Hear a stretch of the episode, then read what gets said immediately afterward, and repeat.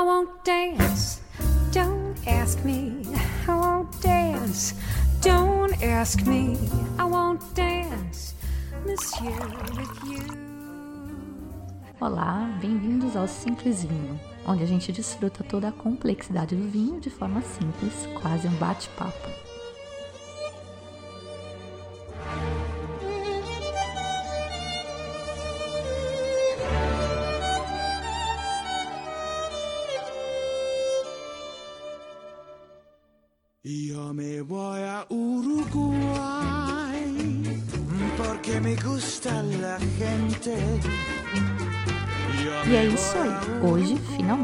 Vamos dar um pulinho no vizinho Uruguai. Esse programa é especial para mim porque eu aprendi sobre vinhos lá, quando eu morava lá, e eu conheço bem. E claro, tenho as minhas preferências. Vou tentar sempre ser ampla, falar de tudo, mas esse programa é intrinsecamente parcial.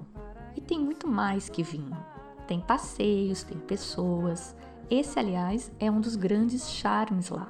De tão pequenininho, eu contei no programa 18, quando eu falei do Vinhedo de los Vientos e contei aquela história do Murrica e da noiva maluca, pois de tão pequenininho fica tudo sempre muito pessoal por lá. Muito bem, o Uruguai fica pegadinho ao sul do Rio Grande do Sul. Toda a fronteira norte do Uruguai é com o Brasil. A leste é a Argentina.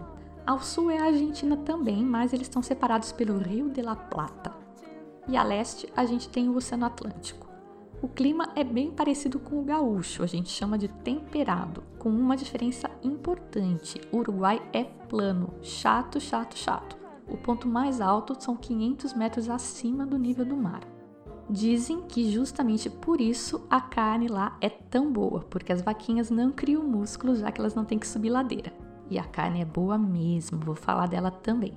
Mas então, o Uruguai é essa coisinha, pouco mais de 176 mil quilômetros quadrados, é menor que o estado do Rio Grande do Sul, tem mais de 280 mil, é bem menor, portanto, pouco mais que a metade. Tem 3 milhões e meio de habitantes, é a quantidade de gente que vive na zona leste de São Paulo e pega metrô todo dia. E aí eu acho que é por isso mesmo, meio que para se defender de serem engolidos pelos vizinhos, que eles são super nacionalistas, super bairristas. Tipo, no dia da independência no cinema, antes de passar o filme, começou a tocar o hino nacional e o povo levantou para cantar, sabe? Com a mão no peito e tudo.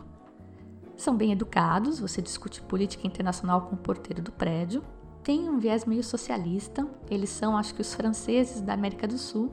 E eu vou te falar até que eu já vi gente defendendo que essa história de o homem ter pisado na lua era invenção dos Yankees para subjugá-los. Os Yankees é o jeito que eles pronunciam os Yankees, que são os americanos, os norte-americanos. Claro, né? Porque os Estados Unidos certamente estavam preocupadíssimos em controlar e subjugar o Uruguai.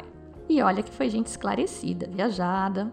Eu nunca discuto. Como me ensinou um amigo, o Ricardo Bonon, o errado é sempre o expatriado. O dono da casa sempre tem razão. E o que é legal no Uruguai, para quem curte vinho, é que o povo todo lá curte, gosta, toma e entende. Qualquer mercadinho de bairro tem uma seção grande de vinho. Foram consumidos 24 litros por adulto em 2012. No Brasil são só 2 litros por adulto. E por curiosidade, o campeão é Luxemburgo com 60 litros. Uma boa parte da população tem descendência basca. Você nota pelos sobrenomes, são estranhos, difíceis de pronunciar, tem muita consoante junto. E justamente do País Basco é originária a uva Taná, que é a ícone do país.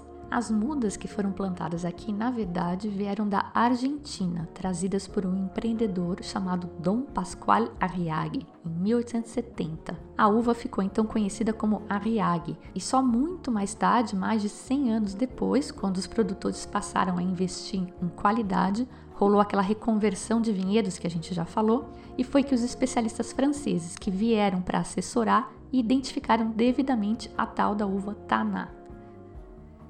E o vinho mais famoso do Uruguai, quem já foi para lá com certeza já tomou, é justamente uma linha chamada Dom Pascual, em homenagem ao Arriague. A uva Taná é considerada francesa. Seu berço é a cidade de Madiran, no País Basco francês, perto da fronteira com a Espanha e os Pirineus. É a uva mais rica no resveratrol, que dizem que faz bem para o coração. Tem a casca bem grossona e muita cor, tinge tudo, tinge o dente e tem também muito tanino, resultando num vinho bem parrudo, pesado. A menos que você use uma técnica como a maceração carbônica, que é aquela técnica do Beaujolais Nouveau, em que a uva fermenta de dentro para fora, sem oxigênio, não tem tanto contato com a casca. O Pisono faz um taná de maceração carbônica. A gente já falou desse vinho no programa 9 e tem taças sobre isso também. E quem for para o Uruguai em época pré-colheita, que é aí por fevereiro, não deixe de experimentar a uva. É muito diferente dessa uva de mesa que a gente come. Bom, o Uruguai tem esse clima temperado que a gente comentou, ou pelo menos tinha, parece que tudo anda mudando por causa do aquecimento global no mundo todo, e tem uma forte influência marítima. Uma grande parte é bordada pelo mar ou pelo Rio de la Plata, que é meio mar também. É um grande estuário igual a Bordeaux na França. Tem gente que inclusive vê bastante semelhança entre Uruguai e Bordeaux, mas o solo uruguaio é basicamente argiloso. Mas claro, essa é uma semelhança que eles tentam valorizar. Tem três regiões produtoras principais, todas no sul, perto de Ponta del Este, que é no departamento de Maldonado, perto da capital Montevidéu, nos departamentos de Montevidéu, Canelones e San José, e em Colônia, que fica no oeste. As três regiões estão numa faixa banhada pelo mar ou pelo rio. Nos vinhos que vêm da região de Punta, dá até para sentir uma salinidade. Depois tem alguma produção mais relevante na fronteira com o Brasil e no departamento de Salto, que fica no noroeste e tem águas termais. Para quem estiver fazendo turismo, pode ser uma boa opção. Uma curiosidade nada a ver com vinho, mas sobre Salto. Quem acompanha futebol deve conhecer os jogadores o Cabani e o Soares. São da seleção uruguaia e os dois jogam na Europa, pois são os dois saltenses. Eu já acho improvável o Uruguai, com menos de 4 milhões de habitantes, conseguir montar os times de futebol que montam. E ele sempre tem aí alguma relevância no futebol mundial. E esses dois craques serem de salto, eu acho surreal. O Cuevas, o tenista, é de lá também, mas ele nasceu na Argentina, ele só viveu lá a vida toda. Mas então, como eu sugeriria que você planejasse uma viagem para o Uruguai? Para o meu gosto, uns quatro dias são suficientes, ou até menos. Basicamente, você vai querer ir a Montevideo, Ponta del Este e Colônia del Sacramento, que, por sorte, são justo as três principais regiões produtoras de vinho. Quando ir?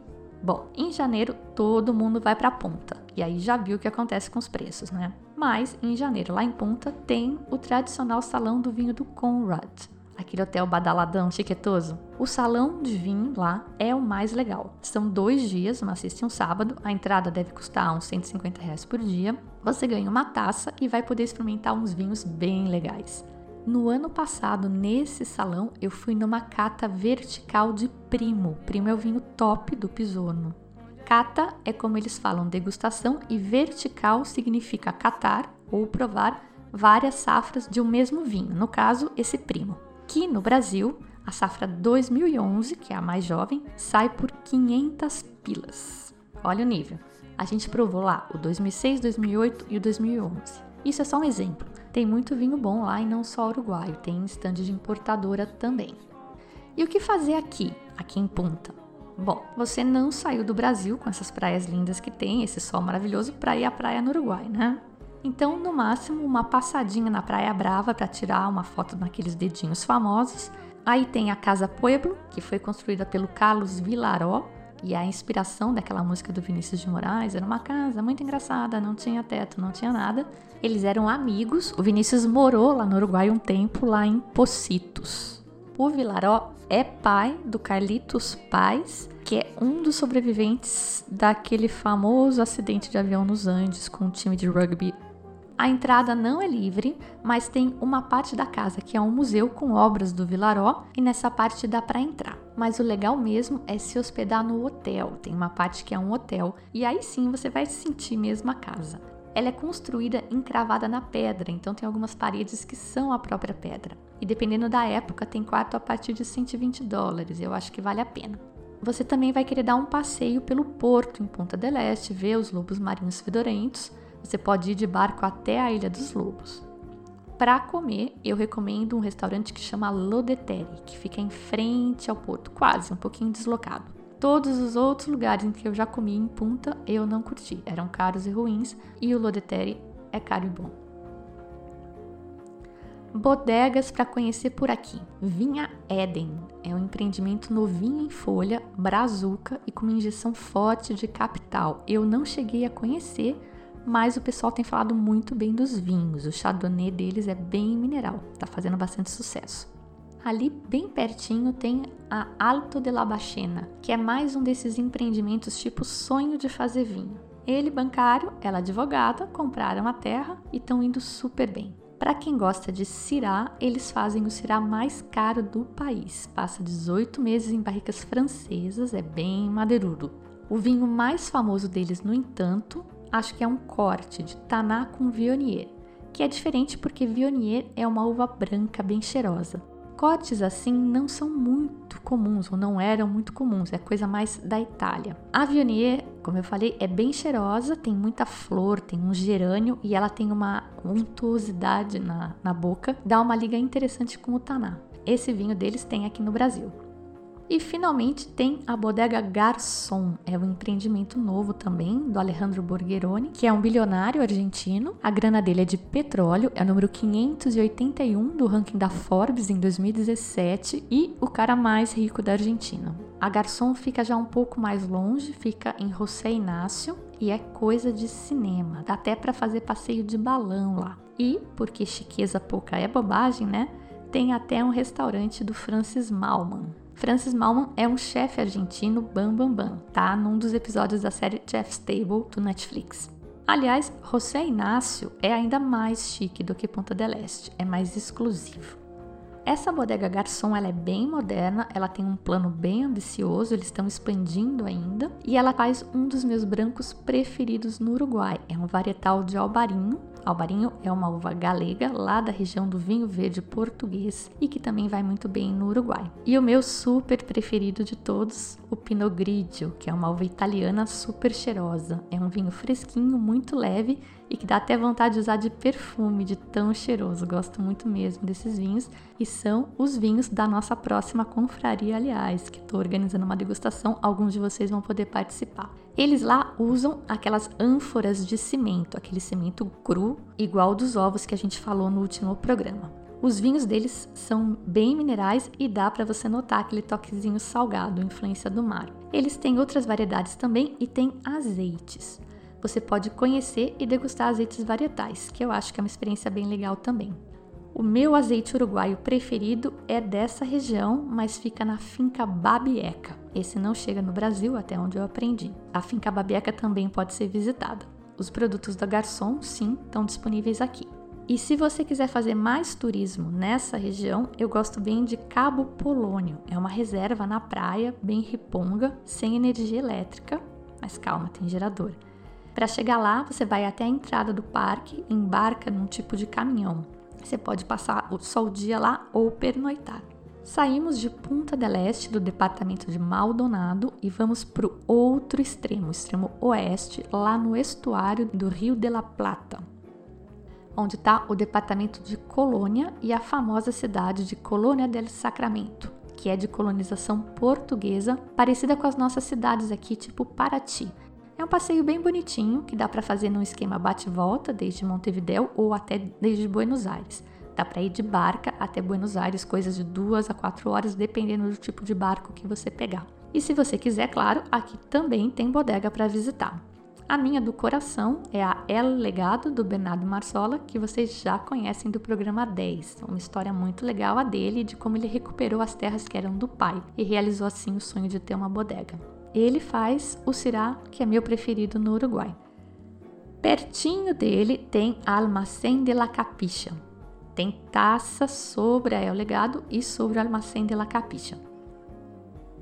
Aqui no Almacém é tipo uma vendinha super caprichada. O Diego e a Ana Paula Cordano guiam as visitas que são praticamente exclusivas, não precisa agendar, é só chegar lá e conhecer. Eles ficam abertos todos os dias das 11 da manhã às 6 da tarde.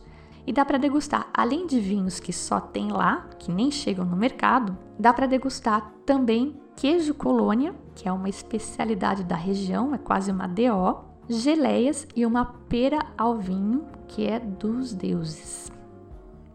E vocês notaram que eu falei mais dessas bodegas daqui do que daquelas lá pé de punta? E que eu falei mais das pessoas do que dos vinhos? Pois é, é que a experiência é mesmo muito legal. Você é atendido pelos donos que te recebem com carinho incrível. Você vai embora e parece que são amigos desde criancinha, sabe? Nas outras bodegas, aquelas de ponta, eu fui com a escola, então não foi uma experiência tão pessoal. E a garçom é linda, mas é uma Disneylândia, né? Ela é gigante, é outro tipo de experiência. Bom, aqui em Carmelo, que é a região dentro do departamento de Colônia, onde estão essas bodegas, tem também a bodega Narbona, que tem hotel chique e restaurante. E a Irurtia, que é bem tradicional em 2015 fez um Vionier Show. Tem também a Cerros de San Juan, que é a bodega mais antiga do país. Hospedagem aqui, eu fiquei na Campo Tinto, que foi eleito um dos top 10 hotéis para amantes de vinho pela Drinks Business em 2014. Eles também têm um restaurante e uma bodega que você pode visitar. E eles emprestam bicicletas com as quais você chega fácil nas visitas, tanto ao Almacém de la Capicha quanto a El Legado. Tudo bem pertinho. E finalmente chegamos ao centro-sul, na capital Montevideo, bem no meio do caminho entre Punta e Colônia. Se você chegar aqui e ainda estiver no pique de visitar a bodega, por aqui tem várias. As minhas preferidas, não à toa, já tem taças, que são aqueles posts curtos que eu faço na seção de vinho por taça lá do blog. São posts tradicionais daqueles de ler mesmo, porque tem os detalhes que você vai precisar se quiser ir visitar. E o pessoal dessas bodegas também já participou do programa. São as minhas preferidas do coração. Tem a artesana, que é uma das minhas preferidas, porque é caprichada, é novinha, é toda arrumadinha. Tem a uva Sinfandel, que é diferente. Tem o corte de Taná Sinfandel Merlot, que é uma das melhores relações custo-benefício do país. E como elas não têm vinho básico, o mais básico deles é o rosé fermentado em barrica, que é espetacular, não tem nada de básico na verdade, você acaba tendo o melhor custo-benefício na degustação, que você vai pagar entre 20 e 25 dólares e só vai tomar vinho top. É uma boutique, estão produzindo agora 15 mil garrafas por ano e você é recebido pelas enólogas, a Analia ou a Valentina. Se você quiser conhecer mais sobre os vinhos e as duas enólogas, você pode conferir o programa sobre os vinhos da artesana, que teve a participação das duas. A minha outra dica perto de Montevidéu é a Pisorno. Eu gosto de lá porque eu sempre fui muito bem tratada lá, todo mundo que eu levei lá sempre saiu bem feliz. E eu gosto porque ele é relativamente pequeno, a produção não chega a 150 mil garrafas, mas ele é variado, ele tem de tudo, então dá para você aprender muito na visita. Vamos lá! Tem o taná de maceração carbônica, que eu já comentei. Ele tem espumantes produzidos pelo método Champenois, que são normalmente muito bem pontuados pelo guia Descorchados, e ele tem até ice wine. A gente ainda não falou disso, mas ice wine é um produto típico de lugar que neva. Os bambambans são Áustria, Alemanha e Canadá, mas o Pisono fez um no Uruguai. Claro que a rigor não é tecnicamente um ice wine, mas enfim, né? Ele tem essa inquietude, sempre buscando coisas novas, que eu acho muito estimulante. E os vinhos deles são bons. Tem o primo, que eu já falei que é o top. Tem um petit verdot fermentado em barrica e agora tem também um taná fermentado em barrica que está causando furor no pessoal. Chama Exclusive. E a gente está falando muito nesse negócio de fermentado em barrica hoje, né? Tem o rosado da artesana e esses dois do Pisono. Mas o que, que é isso? A gente já viu que, fora o Michelini, que fermenta vinho até na casinha do cachorro, os vinhos normalmente são fermentados em tanques de aço inox ou os mais modernos nos ovos de cimento. Alguns depois são envelhecidos em barrica, mas tem também vinho fermentado na própria barrica, geralmente barrica nova. E qual a diferença? A textura do vinho fermentado na barrica é mais amanteigada, cremosa a sensação na boca que ele dá é mais suave e os aromas da madeira, aquela baunilha, coco, caramelo, eles são melhor integrados, não ficam tão nítidos, a coisa fica toda mais redonda. Quando ele é só envelhecido na barrica, fermentado em, em tanque normal de aço, as notas da madeira são muito mais notáveis, são muito mais perceptíveis, elas se destacam mais. E quem for vai ser recebido pelo próprio Carlos Pisono ou o filho dele, o Francisco, que é a nova geração já assumindo a bodega. Tem também a Vinhedo de los Vientos, que eu também falei no programa 18 e tem na seção de vinho por taça. É um pouco mais longe, fica em Atlântida, cerca de uma hora desde Montevideo. E lá é legal de visitar porque ele faz aquelas coisas doidas que a gente comentou, né? É uma aula. Tem ripasso, tem vinho com uva pacificada, tem o Alcione, que é aquela cruza de Barolo Quinato com vinho Marsala, tem o charme das uvas italianas, Rubi Cabernet, Moscato Bianco, etc. Essas são as minhas bodegas queridinhas, mas tem muitas outras ótimas também. Depois, quando eu der as dicas dos vinhos para experimentar ou para trazer de lá, você pode decidir também visitar a produtora de algum daqueles vinhos. Você também provavelmente vai querer ir almoçar um dia na bodega do Bolsa. É a única que tem restaurante, ou que tinha pelo menos, e é pertinho de Montevidéu. No Bolsa, a visita é grátis, mas é bem basiquinha, é guiada por um empregado e a degustação é pagar à parte. Pois bem, além de bodega, tem também bastante lugar para experimentar vinho por taça lá. Isso é bem legal, dá para experimentar vários e, ao contrário do que acontece aqui em Sampa, não é tão caro. Todo turista vai dar uma passadinha na Praça Independência e no Mercado del Puerto, isso é básico. Você pode fazer isso com o bus turístico, daqueles de dois andares que você pode subir e descer várias vezes ao longo do dia. Tem parada em Pocitos e no WTC, que é onde os turistas costumam ficar, e a volta direto dura cerca de 3 horas, que é o que eu recomendaria fazer. Lá na Praça Independência, aproveite para prestar sua homenagem ao General Artigas. Tem uma estátua dele montado num cavalo.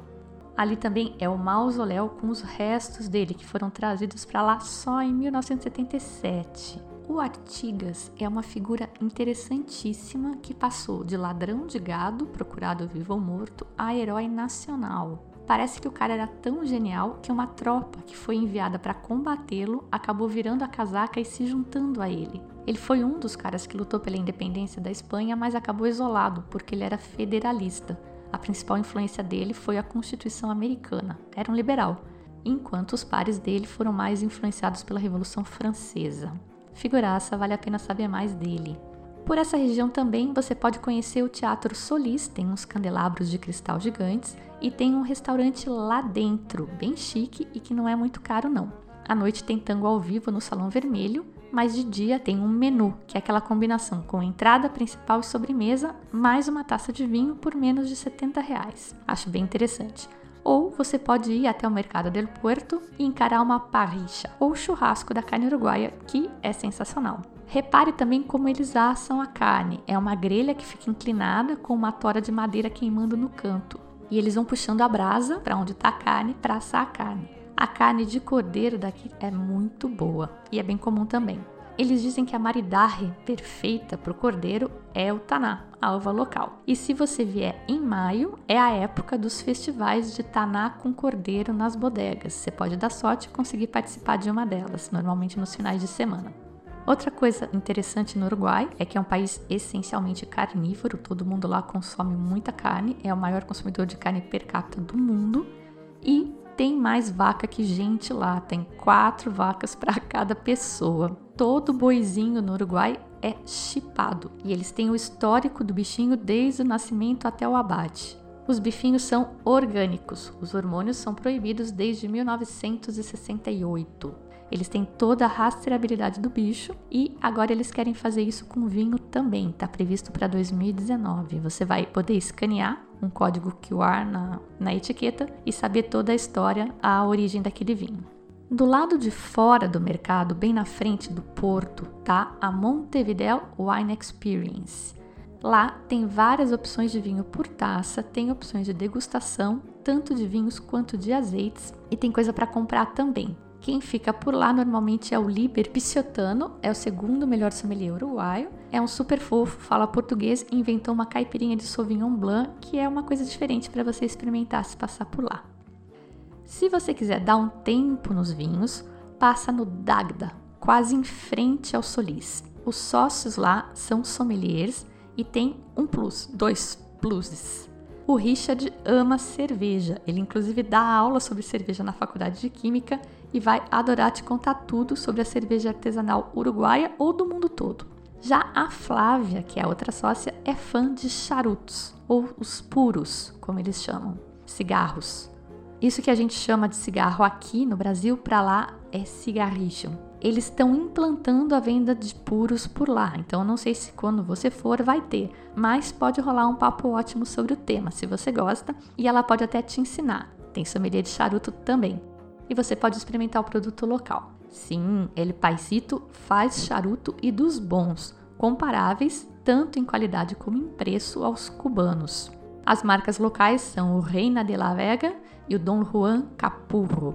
Aliás, outra curiosidade que muito uruguaio não sabe é que o país produz caviar e dos bons, ao que parece. O Uruguai é o sétimo maior produtor de caviar do mundo e único na América do Sul. A empresa que produz chama Black River, fica em Rio Negro, um departamento de Durazno, praticamente no centro do país. Não é fácil de achar, é quase tudo exportado. Eu já vi esse caviar no Rara Aves, que é o restaurante do Teatro Solis que eu comentei antes, e também no Free Shop. Caviar, vocês sabem, não é barato. Eles fazem o tipo Ocetra, que é o top por enquanto, o Beluga é o mais top, mas eles ainda não produzem. Sai por 335 dólares cada 50 gramas. Melhor ficar no vinho mesmo, né? Então vamos voltar. Outro bom lugar para experimentar vinhos por taça é o Boca Negra, que fica em Punta Carretas, bem na frente do shopping. Lá você pode tanto comprar a garrafa a preço de mercado, se você consumir lá, você paga uma taxa de uns 20 reais, ou você pode tomar por taça. Tem três daquelas máquinas de self-service que conservam o vinho. A máquina da esquerda tem sete etiquetas top, uma top mesmo. Nesse dia que eu tirei a foto que tá no, no post, dá para ver que tinha o primo do Pisono, que é um vinho que eu já falei que no Brasil custa 500 reais. Lá não tem comida de verdade, só tapa naquele melhor estilo espanhol, aquelas que ficam expostas no balcão, tipo pinchos. Se você quiser jantar, você pode virar à direita e ir caminhando até o Fole, que são menos de duas quadras. O ambiente é super romântico e o menu de vinhos tem ótimas pedidas com preços incríveis. Última dica, mas não menos importante, antes de começar a falar de vinhos específicos. Parrija boa, com serviço bom, ali em Ponta Carretas, é o La Perdiz. É onde vão os locais, então você já sacou que é bom mesmo, né? Carne show, prato típico local que os uruguaios amam, mocherra. É uma glândula do boi que chama timo, fica no pescoço. Dizem que essa lá do La Perdiz é bem boa. Não é muito meu estilo não. Tem também tincholim, que é bucho. Quem gosta se refastela. Sou mais da picanha mesmo, bife de chouriço, no máximo um assado, que é a costela deles lá. Os pratos são gigantes e os vinhos pichincha. Não tanto os uruguaios, mas os argentinos e os chilenos é quase preço de loja. Eu, quando morava lá, ia todo sábado, olhava a carta de cima a baixo, até por curiosidade, e acabava sempre tomando o Cabernet Sauvignon etiqueta negra da Tarapacá que é um vinho no Brasil, nem no mercado eu tenho coragem de comprar. Lá no restaurante saía menos de 100 reais. E não poderia faltar no restaurante italiano, né? A gente aqui em casa é fã, coisa de ir para o Egito, descobrir um restaurante italiano e comer lá todo dia. Eu já fiz isso em vários outros lugares além do Egito. Se você também curte, minha dica é o Paninis, no Puertito del Buceo, perto do WTC também. O vinho lá é mais carinho, mas o ambiente é fino, é tudo bem legal, bem servido na temperatura e comparado com o que a gente paga no Brasil, é uma pichincha. Dica: o almoço durante a semana tem também aquele esquema de menu, com entrada principal, sobremesa e taça de vinho por menos de 70 reais. Se você for à noite ou não quiser pedir do menu, tem a lasanha, é o carro-chefe da casa e dá para dividir, é gigante. Eu nunca vi ninguém conseguir comer uma lasanha daquelas inteiras sozinho. Eu pedia sempre a lasanha ou o risoto de cordeiro, que também dá para dividir, mas é menorzinho. Aí você pede uma salada para complementar. E última dica de turismo para quem estiver pensando em ir mesmo para o Uruguai. Vale tentar ir em junho por causa do Salão del Vino del Rian, Rian é um hipermercado tipo Carrefour e todo ano, em junho, durante três semanas, organiza um salão de vinho. Olha que show! Nos corredores do mercado são armados estantes das bodegas ou dos importadores que têm seus vinhos comercializados lá. Fica o dia inteiro, a maioria conta com sommelier explicando, apresentando e, melhor de tudo, servindo os vinhos para a gente experimentar. Sério, ano passado eu fui quase todo dia. É claro que lá não vai ter um máximo deicas desses de mais de 200 reais lá, mas tem vinhos bastante bons. As linhas médias das bodegas estão todas e às vezes rola até uma dessas garrafas especiais. E ainda por cima tem promoção para comprar, tipo leva 4 paga 3 ou outras. Muito legal para conhecer muita coisa. Dá só uma olhada na foto do meu carrinho de compras do ano passado lá no post. Muita gente que eu conheço compra vinho uma vez por ano só neste salão. Em 2017, vai rolar de 7 a 25 de junho, agenda aí. E esse foi o programa de hoje. Se você gostou, chama os amigos para acompanharem, porque quanto mais gente se juntar, maior a chance da gente conseguir organizar degustações, que são as chances de conhecer vinhos e aprender sem ter que vender um rim para isso, né? Porque essa brincadeirinha aqui no Brasil é bem cara.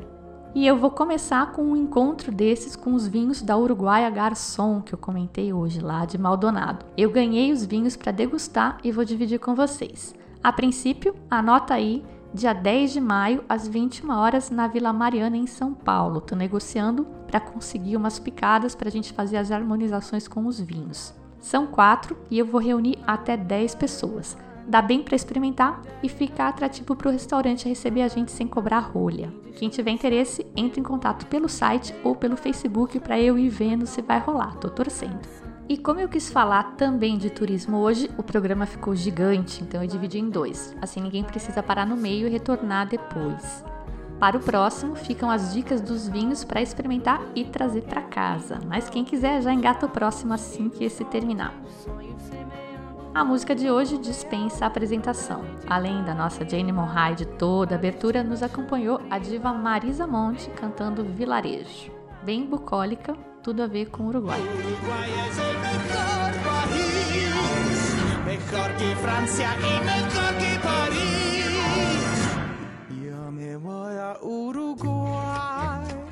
Essa vinheta temática sobre o Uruguai é de um duo de músicos clássicos ingleses que só fazem palhaçada, eles misturam humor e música clássica.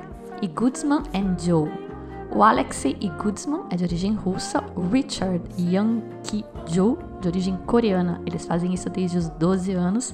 Vale a pena conferir o canal deles no YouTube. Você pode acompanhar os novos programas e posts se registrando no site www.simplesvinho.com, no seu podcast preferido ou me seguindo nas redes sociais. Eu sou a Fabiana Knossaisen, vou ficando por aqui com Simples Vinho. Tchim, tchim.